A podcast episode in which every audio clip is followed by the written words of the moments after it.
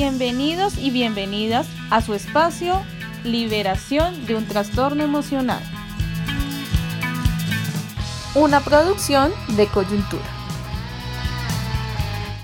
Hoy les vengo a hablar sobre cómo superar la pérdida de una mascota. Lo primero que hay que entender es que cada persona se enfrenta a sentimientos distintos y a un duelo totalmente diferente. Es decir, que cada quien asume el sufrimiento de diferente manera. ¿Por qué digo esto? Porque hay personas que cuando pierden su mascota a los pocos días o a los pocos meses de alguna manera se autosanan y se recuperan. Hay otras personas que no. Han habido casos de personas que llevan duelos durante años y eso no está bien. Ahí es cuando uno debe de buscar ayuda profesional. Entonces les voy a dar algunos consejos eh, que pueden servirles para las personas que estén pasando por un duelo tan fuerte y tan triste para que sea más llevadero su dolor de alguna manera. Lo primero es no negar el dolor y ser sincero con usted mismo. O sea, si siente ganas de llorar, llore. Si siente ganas de contarle a alguien, hágalo, pero no se guarde ese dolor tan grande. Segundo, cuando acepte su condición de tristeza y que tiene que superar el duelo, le será más fácil. Lo que le comenté anteriormente, usted debe entender que está pasando por un proceso que es difícil y que no se tiene que guardar lo que, pues, lo que realmente siente. Tercero, despídase de su mascota. Algunas personas incineran o entierran a su mascota y este proceso les ayuda a asumir pues el dolor, de alguna manera les da como cierto alivio a la pérdida. Cuarto, si usted está presente en el momento de su mascota y puede estarlo, acéptelo, acéptelo, hágalo, valórelo y sobre todo vívalo, o sea, no se niegue ese momento de acompañar a su mascota a el último adiós. Quinto, será duro ver cómo se apaga, pero le ayudará en algún futuro no muy lejano a sanar. Pero como les comenté anteriormente, si ustedes ven que este dolor se vuelve persistente, que realmente sienten que no pueden superar la pérdida de su mascota, deben de buscar ayuda profesional.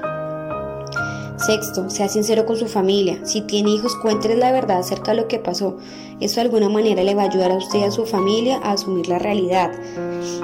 Séptimo, no tenga una nueva mascota hasta que no haya superado el duelo. Hay personas que al poco tiempo ya adoptan un gato, un perro y eso no está bien porque lo que quieren es como llenar ese vacío, pero sucede totalmente lo contrario y es que la persona que adquirió la nueva mascota puede sentir rechazo por, por el animalito y el que va a sufrir también va a ser pues el, el animalito. Eh, octavo, muchos creen que necesitan crear nuevos vínculos para romper otros y esto es totalmente perjudicial. Entonces, es decir, si uno perdió un perro, entonces ya al poco tiempo adopta un gato y eso no es así. No se deben de llenar vacíos tan rápido. Noveno, si su mascota está sufriendo, pídale el consejo al veterinario y tome una decisión final para que no alargue el sufrimiento de la mascota ni el sufrimiento de la familia. Esto es muy importante porque hay personas que se sienten tan apegadas a la mascotica y si la mascota está muy enferma, pues eso de alguna, manera genera trauma y dolor tanto para la mascota como para el dueño y la familia. Entonces sí, siempre pedir consejo del veterinario antes de tomar cualquier decisión.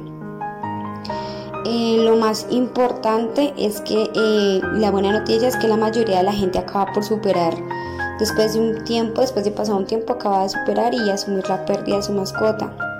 Lo más importante, no permita que el estrés y la ansiedad lo invadan y termine sobrellevando a una enfermedad física o mental. Esto es, mejor dicho, primordial. Es decir, que usted tiene una tristeza o tiene ansiedad, no permita que esto le acabe la vida o le acabe su calidad de vida. Debe de buscar ayuda. Eh, bueno, estos eran los consejos que yo quería compartir con ustedes. Espero les sirvan. Y nada, las personas que estén pasando por una situación así, mucha fuerza y recuerden que todo con amor se puede superar.